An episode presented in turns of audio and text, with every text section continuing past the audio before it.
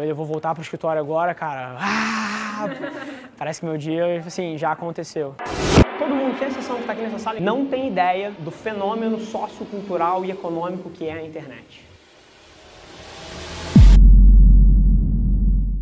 Eu não optei, podia ter trabalhado em empresas fantásticas e optei para a empresa da família. Eu me formei, eu trabalhava no Pactual, no BTG Pactual. Eu me formei e eu queria fazer análise de empresa, eu queria trabalhar numa coisa que chama buy side, que é a parte da gestão de investimento, que você analisa as empresas e você investe o dinheiro dela, dos seus clientes em nome, em nome deles. E eu era fascinado por isso, eu me considerava assim muito bom em tudo que eu fiz a minha vida inteira. Eu estava numa área do, no BTG que eu não gostava tanto. Eu falei, cara, sair daqui, isso aqui tá um saco, não aprendo mais nada e vou buscar um emprego, por numa asset, numa gestora, fazendo é, análise de empresa. E fiquei oito meses no mercado tentando entrar nesse negócio e não consegui emprego de jeito nenhum. Então é engraçado como, às vezes, uma, uma situação que às vezes parece muito ruim no curto prazo acaba levando para uma história dessa aqui que tem vários pontos interessantes. Porque a minha ida para a empresa da família veio de eu estar em casa, desempregado, vamos colocar assim, tentando entrar nas assets e vendo o meu padrasto e a minha mãe terem conversas muito duras dentro de casa porque a empresa não estava indo bem. Falei, cara, não aguento mais ficar aqui sem fazer nada. Enquanto a empresa está afundando, eu vou lá ajudar. E aí o resto é história, mas não foi tão linear assim, não é tudo tão pragmático e pensado.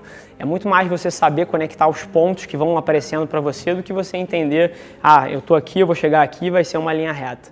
Então, acho que tem um pouco disso aí também. E a Lince e a Lince Rádio, elas são spin-offs de áreas que deram muito certo dentro da Lince. A Lince é uma empresa de instrumentação industrial, a gente fabrica equipamentos para medição de nível, densidade, pressão, temperatura, vazão, todas as grandezas físicas que você controla dentro de uma indústria.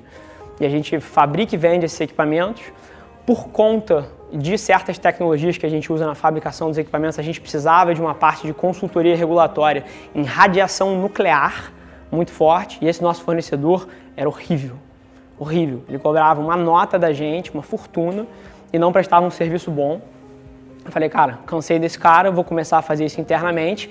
Fiz internamente. A partir do momento que eu fui bem sucedido fazendo para mim, eu falei, cara, esse fornecedor é uma empresa grande, ele tem um mercado, eu faço muito melhor do que ele, eu vou chegar e vou oferecer isso para o mercado. Fiz um spin-off, tirei a área de dentro da empresa, abria, abri para o mercado e deu muito certo. E a Velar Media nada mais é do que isso mais uma vez. A forma que eu levantei os negócios da minha família foi com marketing digital.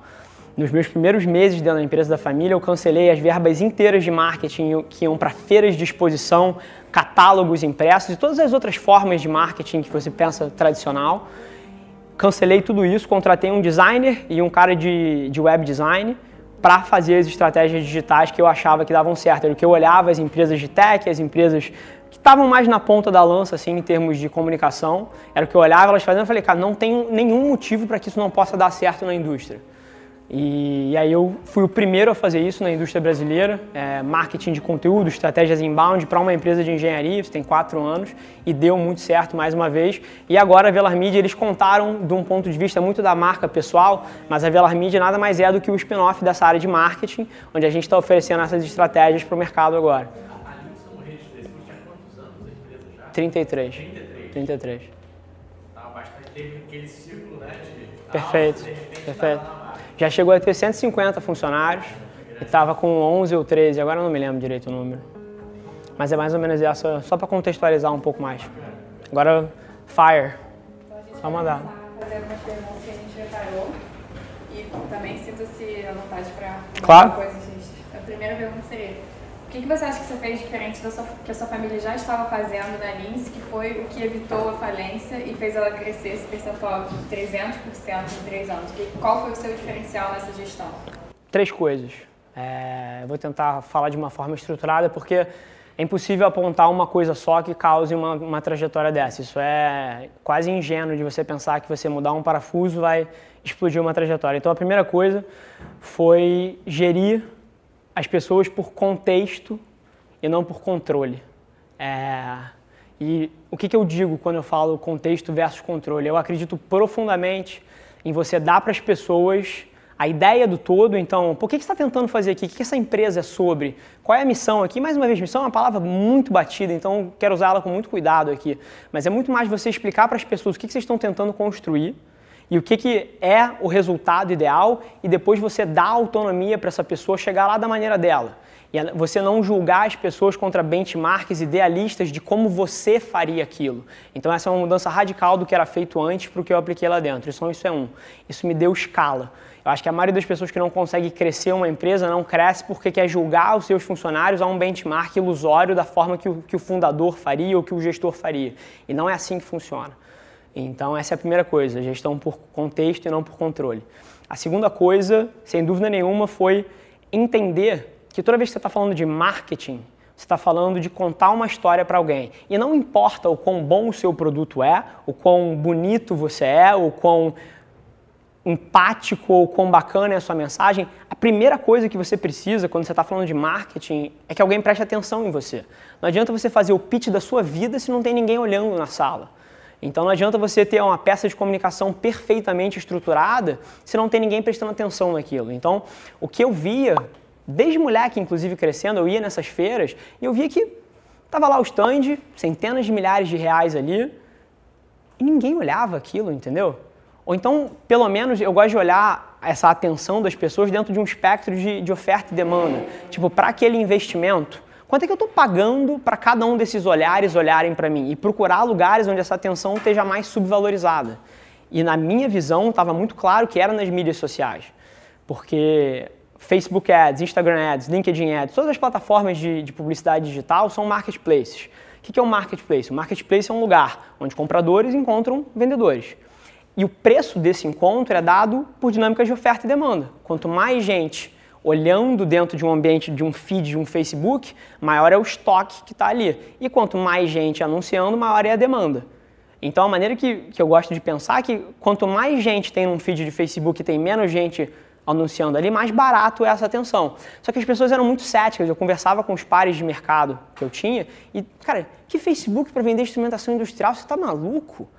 O, o seu cliente não está no Facebook. Se você me falar que, que é LinkedIn, talvez eu até acredite, mas não está lá tanto. Isso não funciona para a indústria, isso não funciona para produtos mais sérios. Se você quiser vender sapato, tudo bem. Se você quiser vender camisa, tudo bem. Mas para máquinas e equipamentos, isso não vai funcionar. E isso é um erro de concepção, porque os dados mostram que essas pessoas estão no Facebook. Então, a primeira coisa foi reorganizar a forma como eu gastava verba de marketing para procurar lugares onde a atenção era subvalorizada ao invés de supervalorizada. Se eu quisesse colocar um anúncio de página inteira na revista do meu setor, eu ia pagar 15, 20 mil reais. Em compensação, com 15, 20 mil reais, meu irmão, eu, eu impacto mais de 6 milhões de pessoas num feed de Facebook.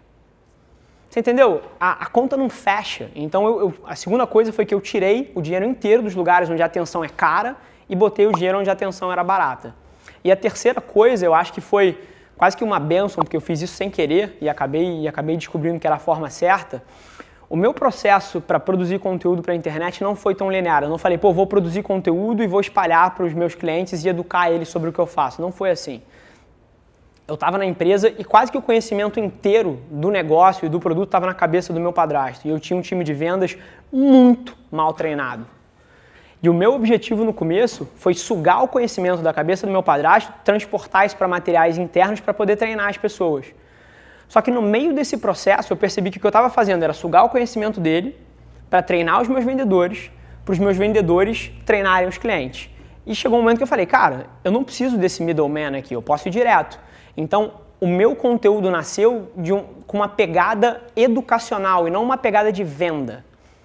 E é isso que funciona nas mídias sociais.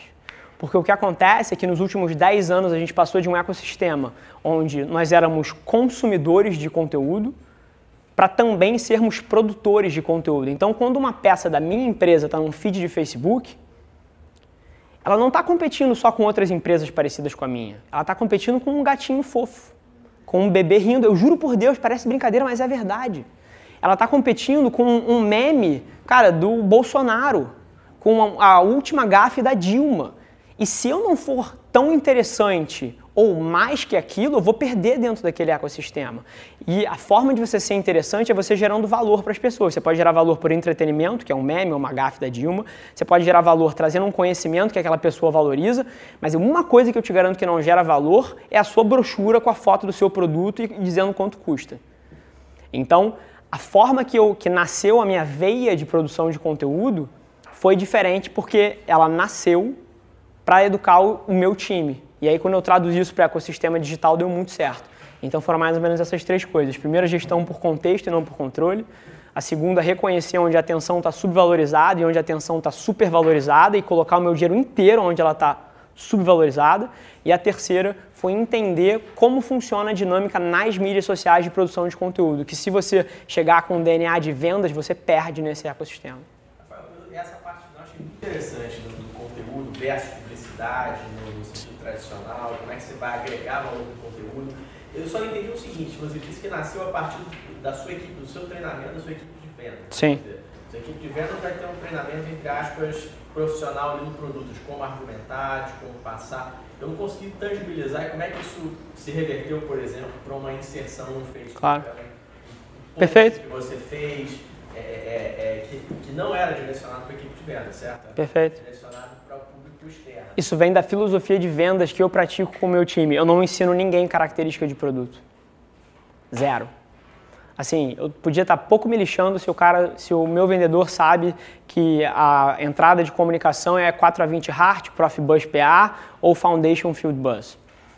O que eu treino as minhas pessoas é entenderem quais são os problemas típicos que um cliente que a gente atende tem. Então, se você está falando de uma cimenteira, você pode falar de medição de, de silo de clinker, de silo de cal, saída do forno, é, saída do britador, tem várias aplicações que são críticas dentro da indústria. Então, o que eu treinava o meu time, que era o que eu suguei da cabeça do meu padrasto, era aonde estão os problemas numa cimenteira e como é que você resolve eles. É colocando uma chave de nível, é colocando um densímetro, é colocando uma balança dosadora. Então, esse era o treinamento. Então, na hora que eu traduzi isso para um conteúdo online, o que se traduziu, o meu cliente da cimenteira olhava lá e via como resolver os problemas dele, não a descrição do meu equipamento. Entendi, entendi. Você inverteu internamente e esse mesmo conteúdo se aproveitou. Dizer, então o teu conteúdo ainda era bastante especializado, mesmo estando em mídias abertas, você falou que compete com gatinho, etc e tal, Sim. mas ele ainda era bastante especializado. Sim. Era como resolver problemas de cimenteira, por exemplo, isso que estava no Facebook. Isso, no começo até era, e já dava certo. Mas nos últimos quatro anos, de fato, houve uma inundação de conteúdo. Se você pensa cinco anos atrás, não era tão poluído quanto é hoje. E a gente teve que ir se ajustando. E mais uma vez, é um processo eterno de ajuste. Tem peças que eu lanço até hoje que dão errado. Mas o fantástico sobre a internet é que com seis horas de campanha você sabe que já está dando errado, você pausa aquela e você mete a sua verba na outra que está com ROI melhor. Então, hoje em dia, a gente tem tanto peças tão específicas assim, que é o que, mais uma vez, não sei qual é o conhecimento de marketing é, que a turma tem, mas é o que a gente chama de fundo de funil, que é quando é, no funil de marketing você pode caracterizar em topo, meio e fundo. Um funil de fundo é uma, é uma, é uma peça de conteúdo super especializada sobre algum tema. Um meio é uma coisa um pouco mais generalista e o de topo é uma coisa bastante generalista. Então a gente opera peças desses três tipos e de uma maneira inteligente, na ordem que elas são expostas, para que possa educar as pessoas ao longo de uma jornada. Mas sim, já emitir conteúdos tão específicos assim. Mas nas mídias sociais tende a não ser assim. Porque a forma que a gente opera, a gente usa conteúdos um pouco mais simples para chamar atenção. Gente, quando o cara acessa um conteúdo desse, a gente põe cookies neles e a gente faz campanhas que a gente chama de retargeting para servir peças de conteúdo mais elaboradas depois. Então tem todo um processo técnico por trás de como você introduz uma peça técnica. Não sei se eu, se eu falei grego ou se, ou se, ou se faz sentido. Eu só não vou me adiantar, porque de repente o grupo vai fazer. Claro. Eu entender esse teu background depois de marketing digital, você parece que de algum Show. jeito são do mercado financeiro. Eu imagino que no Pactol te ensinaram essas coisas. Não, só Mas ensinaram, só ensinaram crédito e débito. Tentar ouvir. Seria de uma existente de criar uma empresa em uma área totalmente diferente. Qual desses processos você considerou mais desafiador? Com certeza uma área totalmente diferente, mas eu queria chamar a atenção para vocês de uma das teses que eu respiro. E mais uma vez, olhem o que eu faço. Eu nunca dou um, eu até agora não dei um passo para uma área tão longe assim. A Velar Media, elas são os meus 14 funcionários de marketing que já existiam debaixo de uma outra estrutura. Eu já nasci com dois clientes. Então, muito da, das teses que eu pratico é praticidade. Eu acho que várias pessoas vão perder no jogo do empreendedorismo porque elas são sonhadoras demais, elas não mesclam o sonho com algum quê de praticidade. Onde você tem uma vantagem assimétrica em relação às pessoas, onde o seu networking é mais forte, onde as suas competências são melhores, onde o seu time é um pouco melhor. Então, por exemplo, quando eu fiz o spin-off da, da Lince Rádio, o que aconteceu é que eu peguei competências internas minhas e ofereci para o mercado. A Velar Media é mais ou menos a mesma coisa. Então, eu estou sempre buscando qual é o path of least resistance para fazer o que eu quero. E o que eu estou fazendo agora na Velar Media, que é marketing bound, que é produção de conteúdo, não é o meu endgame. Então, a forma que eu penso em navegar isso é sempre procurando como é que eu dou o primeiro passo para depois chegar na minha visão maior. Que, por exemplo, a minha visão maior é acabar, aniquilar com o modelo de empresa agência de publicidade e produtora. Eu acho que não faz sentido isso. Hoje em dia, a quantidade de valor que o cliente extrai usando uma agência de publicidade grande, cara, é, é cerca de 20% do que ele coloca, porque tem três intermediários nesse processo. Então, a minha visão maior é substituir o modelo de agência tendo uma, uma empresa capaz de tanto produzir quanto distribuir o conteúdo direto no cliente. Não tem mais o cliente que vai numa agência, que contrata uma produtora, que repassa para a Globo e só chega um pedacinho desse valor no cliente. Só que isso eu ainda não tenho escala para fazer. Então eu não abro uma empresa para fazer isso. Eu abro uma empresa onde eu posso dar o primeiro passo agora para começar e aí eu vou tentando navegar para onde eu quero. Então, mas com certeza é muito mais difícil você abrir um negócio onde você não tem vantagem assimétrica nenhuma em relação aos outros.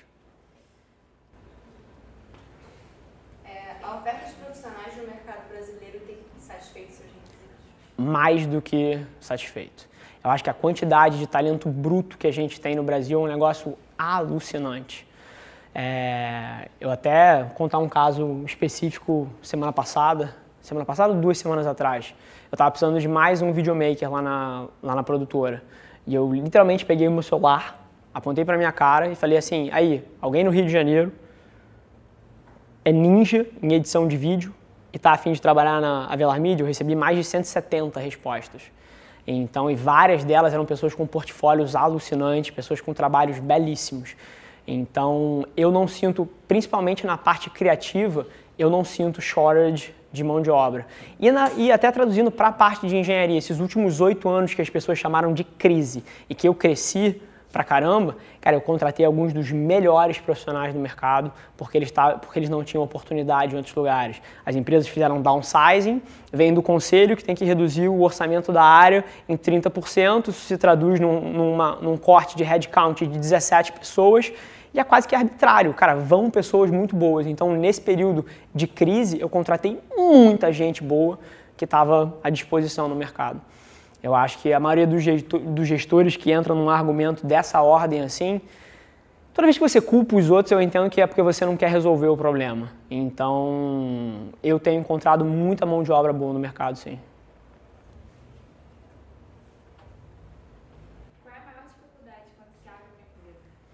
vender.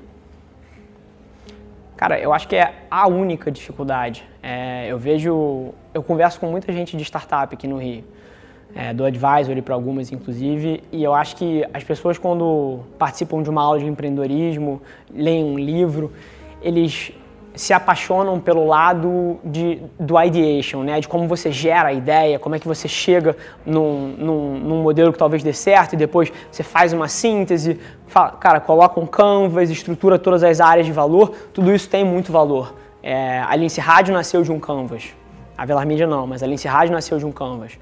É, chamei várias das pessoas-chave do meu lado para fazer um brainstorming de umas duas, três horas e nasceu a Lince Rádio ali daquela reunião. Tem as fotos, tem o vídeo, tem tudo super legal olhar para trás. Mas eu acho que as pessoas ignoram que depois desse processo gostoso todo, cara, você tem que colocar a cara na rua e escutar várias vezes que o seu negócio não é bom o suficiente. E a maioria das pessoas não está preparada para isso. Cara, hoje em dia não tem vergonha de falar. Eu estou ganhando muito dinheiro. E porque eu abri a Velar Media, eu preciso me submeter a pessoas que teoricamente não têm 5% na escala de, vamos chamar de sucesso que eu tenho, e dos caras me falarem que não, vocês não são bons o suficiente para fazer isso não. Então precisa ter um DNA especial para você querer passar por esse processo, onde você toma 700 nãos até ganhar um sim e outro sim, e depois mais 300 nãos. Então eu não tenho a menor dúvida do que é mais difícil, é você tocar a parte comercial. E todas as startups que eu falei até hoje que não existem mais foram as que negligenciaram a importância do comercial. Só reforçando, te agradeço por esse ponto aqui, porque é um ponto que a gente bate muito aqui no curso, pessoal que está aqui de prova, né? a gente usa muito a, a metodologia do Steve Blank, tá? Sim. E a palavra da ordem dele é get out of the building. Perfeito. Sai do prédio, Perfeito. vai pra rua, vai interagir com o cliente. Perfeito vai vender no estágio que dá. Muitas vezes não tem o produto, então você vai com o conceito, vai vender o conceito. Perfeito. O processo de vendas, no sentido de você interagir com outras pessoas né, e tentar apresentar valor e capturar parte desse valor para você, é a essência do empreendedorismo Perfeito. moderno que a gente vê hoje. Não é empreendedorismo de plano de negócio. Plano de negócio, de repente você faz lá na frente depois que você descobrir o modelo de negócio. Sim. Perfeito. Isso é Perfeito. venda. Inclusive, aproveitar então a deixa, você dizendo que isso é super importante para contar a história que a Ra- como é que a Lince Rádio nasceu. Ela nasceu de um canvas. Mas como é que ela pegou no tranco? Eu não tinha nem funcionário. Eu vendi os meus primeiros serviços, eu era um website feito no Squarespace.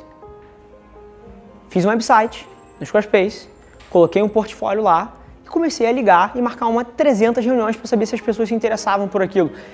Eu lembro que eu vendi três ou quatro serviços antes de contratar um técnico para executar aquele negócio. Então, e idem, idem em todas as outras coisas que eu fiz. Eu vou te dar um- mais um exemplo agora. A gente está agora, mais uma vez, uma coisa um pouco técnica, mas a gente está abrindo um depósito de rejeitos radioativos no Brasil agora, que é uma coisa que não existe. É, para poder armazenar todos os rejeitos radioativos da, da exploração de petróleo. Mais uma vez, o depósito não existe. Não existe obra. Mas eu passo três dias da minha semana, né, nos últimos dois meses, in and out dos prédios de todas as petroleiras e das operadoras de ativos offshore, vendendo o conceito. Eu não tenho depósito, mas eu sempre falo, olha só, tá aqui o planejamento, esses são os benefícios, isso vai cortar a tua linha de custo assim, vai te cortar a tua linha de risco assim, isso te interessa? Quer jogar junto? Não tenho projeto, é um projeto de milhões, eu não tenho a liquidez no meu bolso agora para fazer, mas tá saindo do papel. Então, mais uma vez, Steve Blank, Steve Blank, Get Out of the Building, é o único jeito. Enquanto. Mas, e eu, eu tenho empatia pelas pessoas que querem atrasar isso, porque, cara, é a parte difícil. Sentar e fazer um brainstorming com seus amigos sobre o que, que vocês vão construir daqui a 10 anos é muito gostoso. Mas isso não põe dinheiro no bolso de ninguém. Claro? Quando você tipo, vende esse conceito, você mais ou menos calcula quantas pessoas aceitariam isso e aí você constrói ele mesmo, assim. Sim, depende do, do, do produto que você está falando.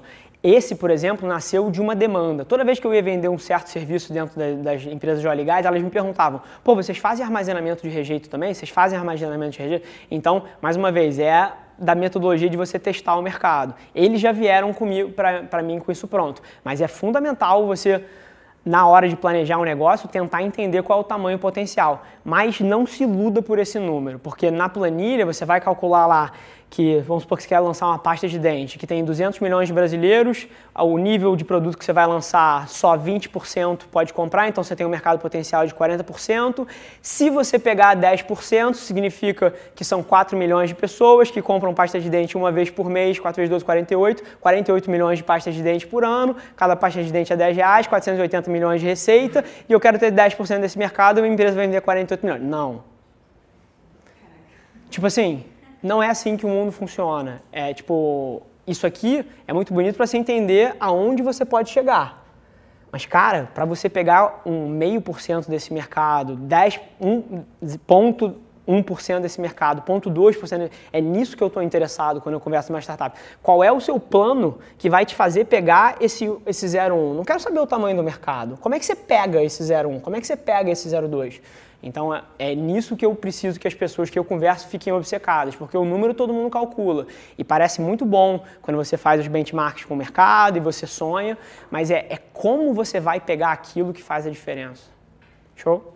Eu lembro o Luiz Brown falando aqui, é uma referência, acho que para todos nós que ele fez. Acho muito legal. Não sei se você conhece ele. Conheço por alto, não conheço a história a fundo não. um cara muito bacana, ele tem muito esse espírito. Né? Eu lembro que uma vez num programa, eh, até de televisão, que me convidaram, ele foi também, ele falou, ele falou exatamente, perguntaram uma pergunta que foi na mesma linha que o Olivia fez agora, e aí ele respondeu assim, primeiro faça uma venda, conquiste uma pessoa, para depois conquistar outra, para depois conquistar uma rua, para rua conquistar o bairro, depois do bairro conquistar a cidade, para aí eu vou para uma outra cidade, conquisto mais uma outra pessoa para começar uma nova rua, uma Sim. nova... Quer dizer, é, Pra- Praticidade. é construir um a um. Sim. Acho que pensar grande, mas qual é o- a tarefa para fazer na segunda-feira? Conquistar uma pessoa. Perfeito. Não adianta querer um milhão, tem que conquistar uma, para depois duas. E Perfeito. a velocidade, obviamente, é distinta. Vender Brown tem a velocidade. Você escalar uma, uma mídia social, outra, né? outra velocidade. Claro. outro tipo. Mas o conceito É o mesmo. É o mesmo.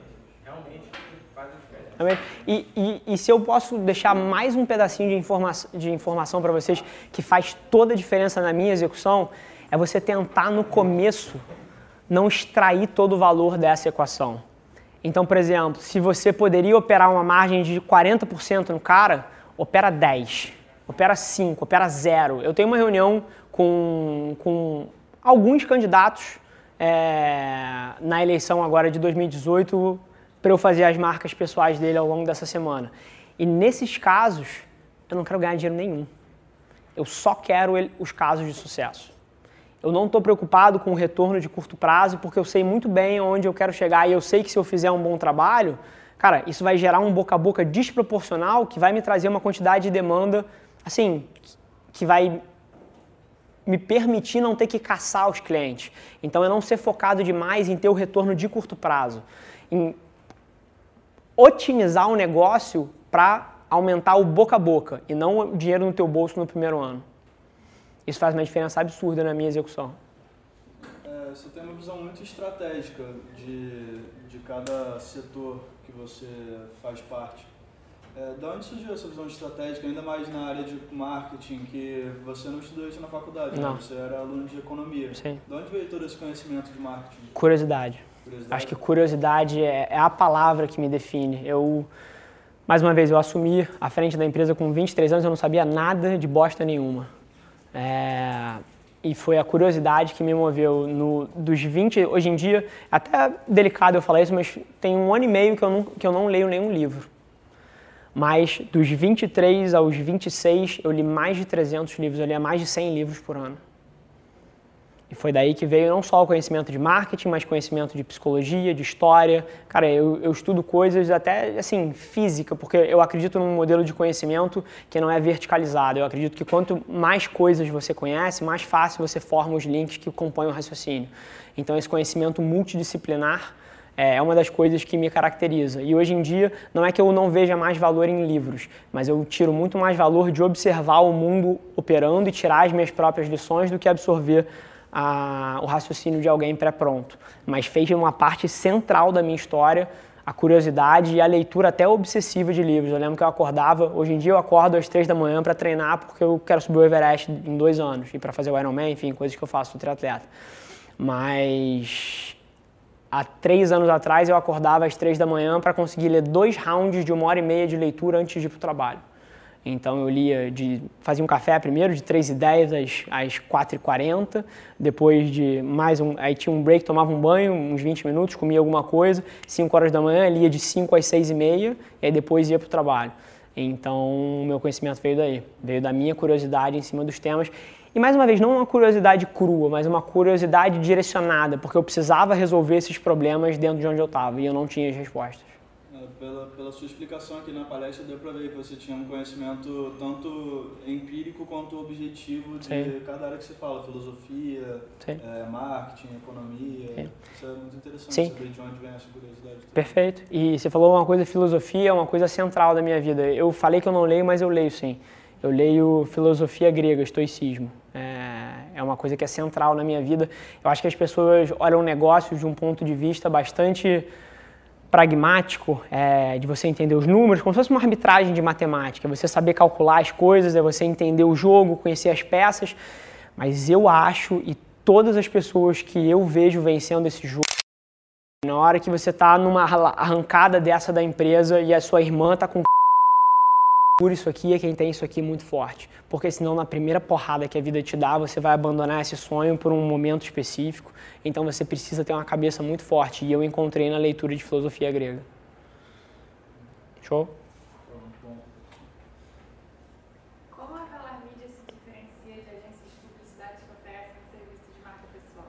Fazendo tudo diferente. Eu acho que o mundo das agências de publicidade ele está impregnado e mais uma vez as pessoas são muito boas, conheço vários criativos geniais, mas está impregnado por uma visão subjetiva do que é qualidade. Então são meia dúzia de caras que sentam em volta de uma mesa e fazem um brainstorm do que eles acham que a campanha deveria ser, ou do que eles acham que é o criativo correto para ser usado pô, na capa, na contracapa da Veja ou no, objetivo, no ambiente de mídia social. Eu não debato nada que é subjetivo, eu testo tudo. Tipo assim, se eu vou botar um vídeo para fora, eu faço um vídeo com cinco entradas diferentes porque os primeiros três segundos importam massivamente se a pessoa vai continuar assistindo o vídeo ou não. Se eu estou fazendo uma campanha para atrair leads para Lince ou para algum outro cliente que a gente faz marketing inbound, eu coloco o e-book com três capas diferentes e com três chamadas, três copies, né? A gente chama de copy, a chamada que vem junto de uma publicidade, três copies diferentes e alterno eles rotativamente para saber qual é o que converte mais. Então, eu acho que esse DNA é uma mistura de arte e ciência que falta no mercado hoje em dia. As pessoas são muito subjetivas. Você senta, tem donos da verdade que já sabem de antemão qual é a campanha que vai, que vai operar melhor. E eu não, eu tenho a humildade de entender que tudo é subjetivo até a hora que você põe no mundo e deixa o mundo julgar se aquilo é bom ou não. Então eu testo tudo. Eu tenho um DNA assim de growth hacking, de startup no mercado de publicidade. Isso é uma coisa que não existe.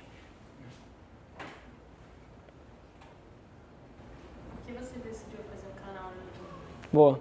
Bom, é, o meu projeto é até interessante entender de onde tudo isso, de tudo isso vem.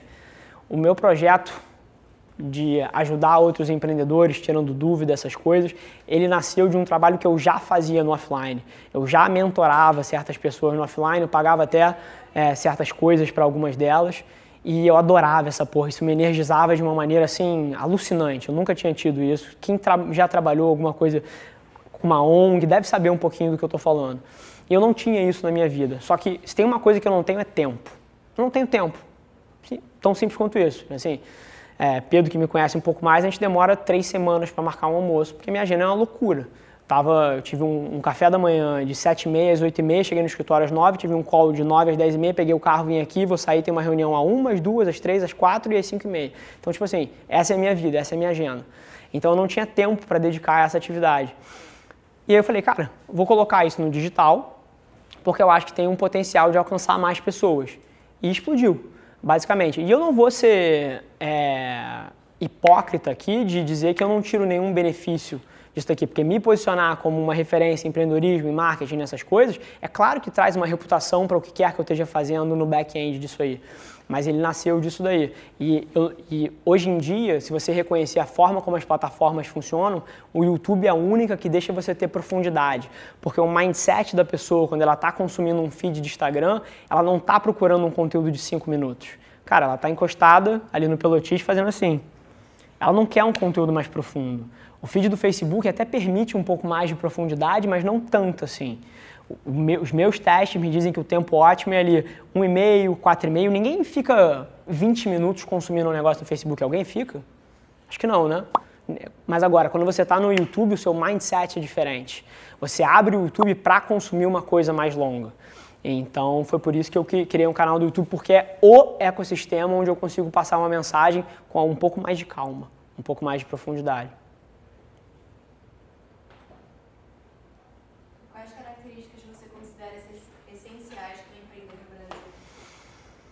Uma cabeça muito forte, é... DNA de vendas. Você tem que saber vender e mais uma vez vender não é aquele vendedor chato que te empurra uma camisa, cara, é você saber alinhar interesse. Eu acho que é aí que muita gente erra. Eu sento numa mesa, tipo assim, eu não quero empurrar o meu produto, eu quero entender aonde ele se encaixa nos objetivos que o cara tem. Isso se traduz nas minhas ações, se traduz em tudo que eu faço. Então, eu acho que não só no Brasil, mas em qualquer lugar, é você ter na sua equipe, se você não é essa pessoa, porque mais uma vez, antes que todo mundo aqui ache que precisa sair daqui, fazer um curso de vendas e começar a vender, não é assim. Você pode ter pessoas no seu time que compõem esse skill set, mas eu acho que o time precisa ter alguém que seja um vendedor nato, alguém que seja por natureza extrovertido e tenha esse tipo de inteligência. E um mindset. Porque é muito difícil é muito difícil mesmo. Você precisa querer isso e não pode ser só pelo dinheiro de curto prazo. Isso tem que estar alinhado com algum, cara, com algum chip no seu shoulder que você quer tirar, alguma coisa que você quer provar. Tipo, precisa vir de algum lugar mais de dentro. É, porque senão você desiste na primeira solapada. E vários, vou dar um exemplo aqui de um amigaço meu, Felipe Gentil. Coincidência. Desculpa. Porque ele teve aqui, eu tô com esse caderno anotado, aqui, metade é você e metade é ele. Mentira. Porque nessa, eu dou essa disciplina aqui na, segunda- na quarta-feira também. Quarta passada ele estava no seu lugar. Que máximo. É, Ligar para ele agora. Aqui, ele tá. Sim. Show. Exatamente, vou te dar um exemplo do meu amigaço, Felipe Gentil, estou com ele desde o começo, nem que seja fazendo brainstorming de ideias e agora fazendo marketing da ProSIC. Mas, é, amigaço meu até das antigas, mas ele pivotou umas três vezes antes de chegar no modelo que está dando certo. E se você não tem essa capacidade de falhar, tipo assim, ele fez um marketplace de cursos. Primeiro, ele queria ser uma plataforma onde as pessoas hospedavam seus cursos e levavam um FII por isso. E não deu certo, assim, mas não é que não deu certo, deu muito errado. Então, tipo assim, se você, se você, se- você pega isso como um feedback pessoal sobre quem você é ou sobre qual é a sua capacidade, cara, você não vai tentar abrir de novo. Então, a parte do mindset é muito importante, em você não... Eu tenho que complementar porque assim, Claro. é muito alinhado. Eu tenho certeza que vocês não combinaram. Não. Aqui. Mas, cara, eu, quase metade da apresentação dele, ele falou sobre. Isso que você está falando, ele tem um nome aqui de modelos mentais. Eles chamam isso de modelo, criar modelos mentais. Sei. Ele foi o, a base do que ele colocou aqui, muito bacana. A forma que a gente lida. formar uma apresentação de vocês dois juntos. Esse Sim. é muito interessante. Sim. A hora que vocês quiserem, te garanto que ele aceita também, é só casar as agendas, porque inclusive a gente, a gente se fala ostensivamente ao longo da semana, por afinidades pessoais até. Mas eu acho que é por aí. Assim, eu acho que quando você vai empreender, você tem que entender um pouco o público antes, né? Claro. Tipo, Você acha que o brasileiro tem alguma característica, tipo, ah, o brasileiro é meio assim, então eu vou, vou vir desse lado, sei lá. Sim. Estou procurando a palavra certa para vocês não entenderem errado, mas não é egocêntrico, vaidoso. Eu acho que o brasileiro é vaidoso e apaixonado por internet. Acho que essas são duas coisas que, que eu acho que mapeiam qualquer cohorte que você queira atacar. O brasileiro é vaidoso e ele é apaixonado por internet. A nossa última pergunta, depois a gente vai abrir se alguém quiser perguntar alguma coisa, inclusive o professor é. Aí eu já perguntei demais. Onde você vê, do ponto de vista empreendedor, o mercado brasileiro daqui a cinco anos? acho que vai evoluir muito. É, tem muita gente falando sobre empreendedorismo, coisa que eu não via cinco anos atrás. E mais uma vez, eu não entrei nessa porque eu tive. E mais uma vez, adoraria ter tido uma aula igual a vocês, com, porra, com um professor que tem a cabeça aberta o suficiente para trazer pessoas. Não, e não é para puxar o saco, é porque é verdade, cara. Para trazer pessoas que estão talvez três, cinco anos na frente de vocês. Não é para trazer, porra, o Jorge Paulo Lema que perdeu o tato do que é você abrir um negócio hoje. Entendeu? É trazer pessoas que estão, cara, ali na esquina de vocês. Então, eu acho que é um movimento muito forte que eu não via há cinco anos atrás, porque senão eu teria passado por isso. Eu fiz faculdade também. Fiz um MBA e ninguém trouxe alguém para falar assim com uma, com uma experiência tão granular quanto a gente está trazendo hoje em dia. E, e da GV. O colega meu era- já foi coordenador do centro lá, o Marcelo Salim, ele é muito bom. Mas acho que na época que você fez não não, né? Não, No SEI, Centro de Empreendedorismo. não. É. Mas, mas é, é muito por aí. Eu acho que eu tô vendo isso agora de uma maneira muito forte. E você ainda tem muito empreendedorismo de palco. Gente que nunca fez bosta nenhuma, querendo falar e vender curso online, fazer o. Então, tipo assim, muito cuidado com quem você escuta. Mas tem muita gente, assim como o Gentil, como eu gosto de pensar que eu sou, como o próprio Luiz do Brown. Aqui, no, eu tô falando do ecossistema Rio de Janeiro mesmo. É, passando uma mensagem realista e uma mensagem, assim, não querendo iludir ninguém, porque isso aqui não é para todo mundo. Você precisa ter um tipo de cabeça e uma vontade diferente. Então, mas eu vejo muito avançado, porque eu, mais uma vez, o Brasil está cinco anos atrás dos Estados Unidos para sempre. Tipo assim, acontecem as coisas lá, cinco anos depois acontecem aqui. E nos Estados Unidos essa cultura já está muito forte. Você já tem é, pessoas que nem querem mais fazer faculdade porque enxergam as oportunidades de uma carreira no empreendedorismo. Enfim, certo ou errado, é, é, outra, é outra história, mas vem do, do, do fato de que as pessoas estão educadas sobre uma oportunidade dessa. Então, eu vejo muito, muito avançado, principalmente por causa da internet, que você tirou os agentes, os middlemen das equações. Então, por exemplo, se você quer abrir um e-commerce hoje em dia, é só você ir para sua casa, se educar sobre como funciona o Shopify, como funciona a Vtex, e tipo assim, daqui a duas semanas você tem um e-commerce vendendo, sei lá, meia, entendeu? É só querer fazer. E há 10 anos atrás não era assim. Então, tem uma curva de aprendizado até começarem a aparecer os primeiros casos de sucesso, o boca a boca ser contado e ter material de qualidade suficiente na internet para poder apoiar essa trajetória, mas eu não tenho dúvida que vai ser exponencial. Daqui a cinco anos é, tipo assim, irreconhecível em relação a hoje em dia. E você acha que tipo, o jovem tem mais de tipo, capacidade do que uma pessoa talvez mais velha, né? Eu acho que, não sei, essa é um pouco a minha visão, tipo, sei lá, eu vejo o meu pai, se ele quiser abrir um negócio agora, vai ser muito mais difícil do que se, tipo, eu quiser abrir ou algo tipo, eu tenho muito mais conhecimento desse mundo da internet, que eu creio eu que seja um lugar, Sim. assim, incrível pra, enfim, propagar as suas coisas. Você acha que, tipo, não sei, se você abre uma empresa, trazer pessoas mais jovens ou, tipo, você mesmo começar mais jovem, você acha que é mais, você acha que é uma, assim, um bom ponto para você começar Sim. Bom, eu não acho, eu tenho certeza. E mais uma vez, você misturou duas perguntas aí. A primeira, a diferença entre alguém mais velho e alguém mais novo. Eu acho que a oportunidade é igual para todo mundo. A vantagem que vocês têm, que eu tenho, é que nós somos nativos nesse ecossistema. O Facebook não, não dá medo na gente, a gente sabe como funciona. O Instagram não dá medo na gente, a gente sabe como funciona. E isso é uma vantagem, sim. A idade média das minhas empresas é 26 anos. Eu acabei de passar uma semana em Nova York, flutuando em algumas agências digitais lá, cara, só tem fedelho. Tipo assim, tô falando sério, porque é nativo pra gente. Então, dependendo do que você faz, tem uma vantagem assimétrica, assim, você ter 20 anos.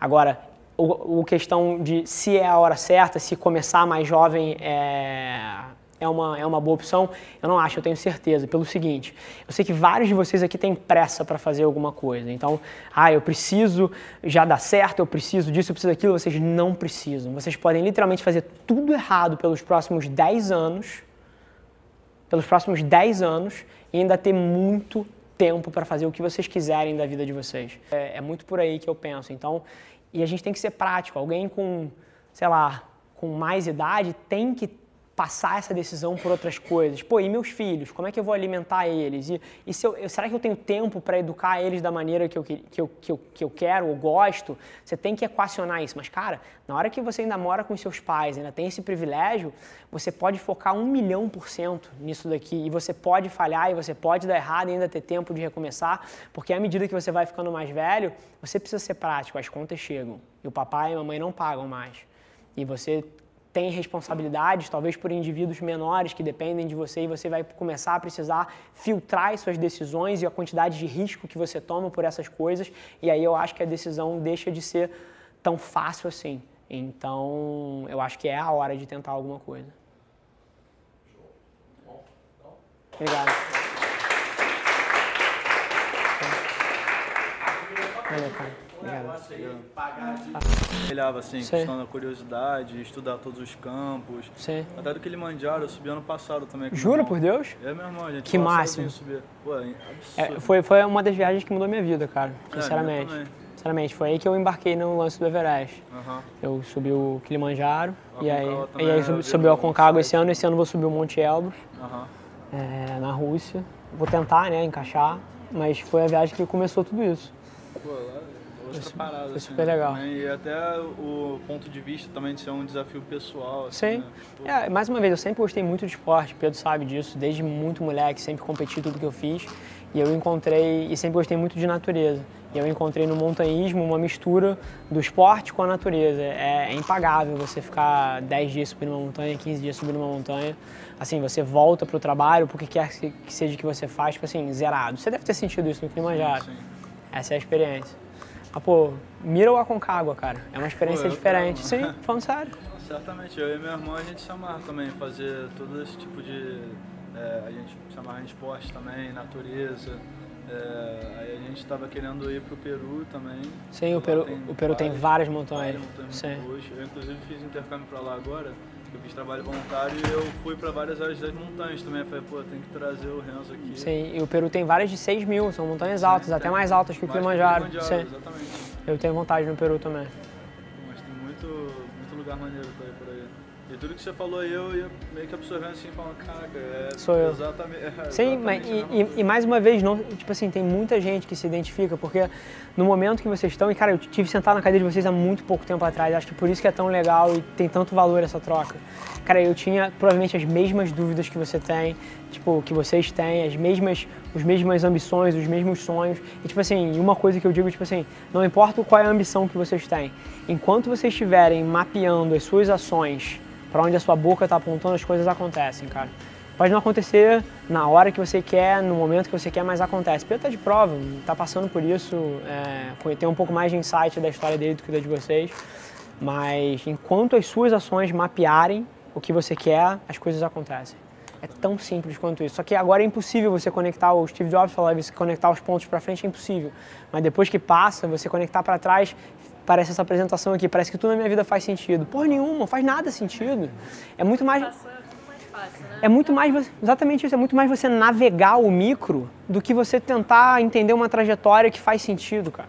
É, eu olho dois palmos na minha frente e eu opero esses dois palmos da melhor forma possível e as portas vão abrindo e as coisas vão acontecendo. E aí quando conta a história de trás para frente parece que eu sou um gênio, parece que eu sou uma aberração. Não. Tenho tantas dúvidas quanto vocês, vivo com esse medo interno e a minha capacidade de operar isso de uma maneira inteligente, não me frear frente à vida que muda tudo. Eu acho que, tipo, eu acho legal ter um sonho, assim, mas acho Sim. que ir aos pouquinhos é Sim. muito importante. assim. Mil por cento. Assim, o único motivo que eu opero da maneira que eu opero é porque eu tenho uma ponta lá na frente, eu tenho algumas ambições maiores. Então, tudo que eu faço hoje em dia é quase que navegando o curto prazo delas, mas de uma maneira prática, sem querer dar um passo maior que a perna. É, acho que É. é aquela coisa de, tipo assim, sei lá, você não corre nunca. Você vai chegar numa esteira, você vai, tipo, Exatamente. andar um pouco. Aí depois Perfeito. vai correndo, correndo até chegar, tipo, fazer uma maratona, sei lá. Perfeito. Acho que é meio isso. É 100% isso. E uma coisa que as pessoas erram também, que eu vejo muito, as pessoas, elas entendem o objetivo que elas querem. Ah, o que eu quero lá na frente? Mas, cara, o que eu acho que as pessoas deveriam tentar responder é qual é a jornada que você quer de vida. Porque qualquer sonho, porra, de ser milionário, bilionário, o que quer que seja a besteira que alguém, que alguém quer hoje em dia. Tipo, não é sobre essa meta, é sobre qual é a vida que eu vou levar se eu escolher aquilo ali? Essa é a vida que eu quero? Porque tem muita gente que escolhe o objetivo, mas ignora qual é a vida que te leva para lá. Então, se você quer é, fazer uma coisa muito diferente, você precisa estar ciente que você vai abrir mão, que não tem aquele shopping na quinta-feira, tem trabalho. Passei o sábado inteiro trabalhando agora, então, entendeu? Tipo, e mais uma vez, ninguém precisa dessa intensidade, é porque eu, eu, eu quero muitas coisas ao mesmo tempo e num nível muito alto. Mas, mas o que faz sentido é responder o que, que vida você quer. Por exemplo, eu vou dar um panorama aqui. Eu opero as minhas decisões para a minha vida. O Everest, criar as empresas, nada mais é do que a minha decisão do dia a dia que eu quero. O que eu quero é ter esporte na minha rotina. Eu sou apaixonado por esporte, sou fascinado por esporte. E eu faço esporte há muito tempo, então isso é parte da minha rotina. Eu quero isso na minha vida. Decisão número um. Decisão número dois. Sou apaixonado por negócios. Igual eu acho que tem gente que gosta de cerveja e de entender qual é o lúpulo correto e de entender, pô, sou apaixonado por viagem, por conhecer. Eu amo negócios. Eu troco todas as vezes que você me convidar, eu troco uma viagem por uma série de reuniões ou por um evento de business. Todas as vezes. Então, tipo assim, eu quero isso na minha vida. Coloquei esses dois itens que é a rotina que eu quero viver. Quais são os sonhos que eu posso ter dado dessa vida? Então, bacana, se eu amo esporte, se eu sou bom no esporte, o Everest é uma possibilidade, sim. Então, definir um objetivo a partir da rotina que eu quero levar. Se eu sou apaixonado por negócios, a vida de um empreendedor e ter negócios e, e sucesso profissional nessa área é um objetivo plausível. Mas a primeira coisa que eu escolhi para mim foi a vida que eu queria levar. As pessoas erram porque elas olham os meus objetivos. Eu escolhi primeiro a vida que eu queria. Até porque tem um gap muito grande de incerteza também do seu objetivo fazer até lá. Sim. E se você não gosta do dia a dia, cara, fudeu. Eu acho que, tipo, a base é você gostar do que você faz. É- É tudo. É a base, é o meio, é o topo, é tudo. É tudo é você gostar do que você faz. E eu, cara, eu escrevi um texto sobre Twitch semana passada, sobre esportes. Tipo, cara, tem gente que escolheu fazer o que ama, que é jogar videogame, e, cara, ganha mais dinheiro que eu. ganha um milhão de dólares por mês. Mas o cara teve que tomar a decisão de fazer o que ele queria, e se é arte, e se é pintura, e se é business, se é marketing, cara, se é estilo, se é, cara, ser uma influenciadora, tipo assim, viver num set de glamour, onde as pessoas te paparicam e te maqueiam e você tira fotos. Cara, eu não julgo o objetivo de ninguém, mas, cara, escolhe fazer o que você gosta que você vai ver que o resto escorre. O resto vira uma consequência e deixa de ser um problema que você precisa equacionar. Então, mas eu entendo a pressão social, eu entendo as expectativas dos outros. É, com Sim. segurança é acho que é o pior. Sim, sim, Não com é certeza. nem- É, é a maior dificuldade. Você escolhe o estilo de vida, você escolhe o que você gosta e tal, mas o, o saber ouvir o não, tipo, é muito difícil. Sim. Não, é, é a parte que diferencia. E mais uma vez, as pessoas piram quando eu falo isso. Mas é a parte que diferencia quem perde e quem ganha. Pronto. Perdedores e vencedores são os que aprendem a lidar com isso. São os que aprendem a desligar os críticos de fora e a ouvir um pouquinho a voz interna. E a assumir que na hora que der errado, deu errado, e a culpa é minha sim, e foda-se o que você está olhando aqui. Entendeu? Então é o que define quem, quem é feliz e quem vai passar a vida inteira respondendo à expectativa dos outros em vez de fazer o que quer. É, mas é a parte mais difícil. Agora, eu convido vocês a pensar nisso de uma maneira diferente, porque a insegurança, na maioria das vezes, não é em relação ao seu potencial, ao potencial dele, ao meu potencial. É em relação a como vai parecer se der errado para os outros. Tipo assim, como é que os seus amigos vão olhar a hora que tiver alguma amiga sua no, empre no emprego lá no BTG Pactual, com uma vida de glamour, e você estiver, porra, morando na penha, fazendo confecção de roupa com a sua mão. Assim, você quer passar por isso? A maioria das pessoas tem medo dessa comparação. E eu não podia ligar menos, cara. E, e mais uma vez, e eu venho de. É muito fácil falar pra mim, tipo assim, eu não tinha nem mídia social, cara. Eu criei meu Instagram, meu Facebook, essas coisas todas, há seis meses atrás. Eu nunca liguei porque os outros pensavam em mim. Eu nunca liguei. Como é que você descobriu isso tudo? Foi realmente só lendo? Porque fez, tipo, o Instagram tem uma dificuldade enorme, assim, de achar, acho que até informação de como bombar o Instagram, Sim. essas coisas todas. Tipo, tem muitos segredos Sim. e tal que eu acho difícil descobrir. Foi só a Sim. A minha ignorância foi uma benção, porque eu acho que todo mundo que se contamina pelo que todo mundo diz de como seguir o Instagram, as pessoas estão fascinadas em hacks, em, em, tipo assim, ah, como é que eu cresço o meu Instagram? Ah, usa as hashtags, faz isso, faz aquilo. Cara, foca no seu craft, foca no, tipo assim, se o seu conteúdo for bom, cara, ele vai dar certo. Tipo assim, as pessoas estão fascinadas em tentar entender qual é a hashtag, ou qual é o não sei o que, qual é o ângulo da foto. Tipo assim, se o seu conteúdo for bom, se ele melhorar a vida de alguém, se ele facilitar alguma coisa, ele vai dar certo. E mais uma vez, hoje em dia a gente tem um problema, e aí é reconhecer o problema, que é o alcance orgânico nas plataformas. Tipo assim, se o Pedro posta alguma coisa, tipo, ninguém vê. Tipo, só os amigos dele. Não, e vo- vocês todos também. E não sei quantos seguidores você tem, mas enfim, ninguém de fora vê. Você precisa fazer as pessoas verem. Então, mas é aquilo que eu falei de atenção subvalorizada, você usar a mídia paga para fazer as pessoas te conhecerem, ainda é um negócio muito bom. Daqui a 24 meses não vai ser. É, eu, eu só queria abrir a agência no final do ano. Mas eu estou recebendo tanto inbound de gente querendo tratar com a gente que eu tenho uma reunião atrás da outra. E eu resolvi antecipar isso. E sabe quanto eu gastei de mídia, de verba de mídia paga até agora? 8 mil reais. Tipo assim, e eu acabei de sair de um call de 9 às 10 da manhã, que só esse contrato são 460 mil por mês. Ou desculpa, por ano. São 23 mil por mês. 8 mil reais. Olha aí o que eu tô falando de uma arbitragem. Tipo assim, como é que você gasta 8 mil reais por mês para ter um contrato de 460? Isso tá errado. Essa curva vai fechar em algum momento, entendeu? Mas no momento não tá fechado. Então, já passando o hack para vocês é, cara, seja bom no que você faz. Se você for bom no que você faz, a sua reputação offline vai transportar para online. E na hora que alguém bater o perfil, o olho no teu perfil, vai falar: caralho, é o Rafa, eu já vi ele falando aqui, ele é maneiro, ele sabe o que fala e vai seguir. Enquanto, tipo assim, não tiver um offline que backup o que tiver no online, vai sempre existir essa, essa falta de aderência. Então, para você ter uma estratégia digital bem sucedida, ou você tem uma reputação offline, que você traduz para online, é, ou você precisa ajudar os outros ajudar com entretenimento, ajudar a resolver algum problema, com conhecimento, enfim, você precisa ser útil, senão ninguém vai te seguir. Então passa muito por isso, absurdamente mais caro. Não é muito, é assim, é outro nível. Hoje em dia, é, o ticket médio na Lins ele é entre 8 e 16 mil reais, dependendo do produto que a gente vende. Eu pago por oportunidade que eu capto, e óbvio que eu não fecho todas as oportunidades que eu capto no digital, mas por oportunidade eu pago entre 9 e 11 reais. What the fuck? Entendeu? Tipo, e óbvio que, porra, o meu time de venda só fecha 10%. Mas aí você multiplica, eu paguei 110 reais para vender 16 mil. Tipo, isso só acontece porque, cara, as maiores empresas ainda não colocam o dinheiro deles nesse ecossistema. Não botam. As maiores empresas do mundo ainda gastam em print, em TV, em, milhões de outras coisas, em ativação de evento e patrocínio de evento, e ainda não colocam o dinheiro pesado. Mas daqui a 36 meses eu te prometo, eles vão tá, tá tudo tipo, se consolidando ainda. Sim. Acho teve até agora uma política de terceiros que você não pode ter mais tipo, os um aplicativo para Sim, para usar os dados. É, para transmitir mensagem. Aí acho que vai ter muita gente migrando para nosso Sim, e, e isso vai embora. Porque é um marketplace, cara. TV em algum momento já foi barato. Rádio em algum momento já foi barato.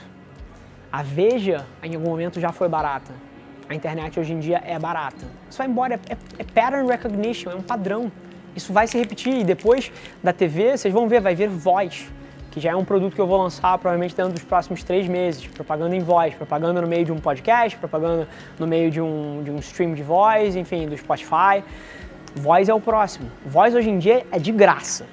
É de, ninguém faz propaganda em voz. Na hora que mídia social ficar cara, voz vai ser o próximo. Depois de voz vai ter virtual reality. Depois vai ter outro e vai ter outro. Isso é para sempre.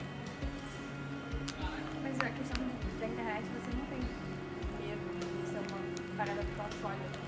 Não sei se claro, tipo, dar um exemplo. Eu conheci uma menina que era blogueira e tinha não sei quantos seguidores. O Instagram dela foi denunciado e ela perdeu tudo. Fez um novo Instagram que tem, sei lá, 100 pessoas. Sim. Você não tem medo dessa... Cara, eu... Sei. Sim, sim. Mas nada tá. Eu conheço amigos que foram roubados pelos sócios e tiveram que fechar a empresa de um dia para o outro também. Esse tipo de coisa sempre existiu.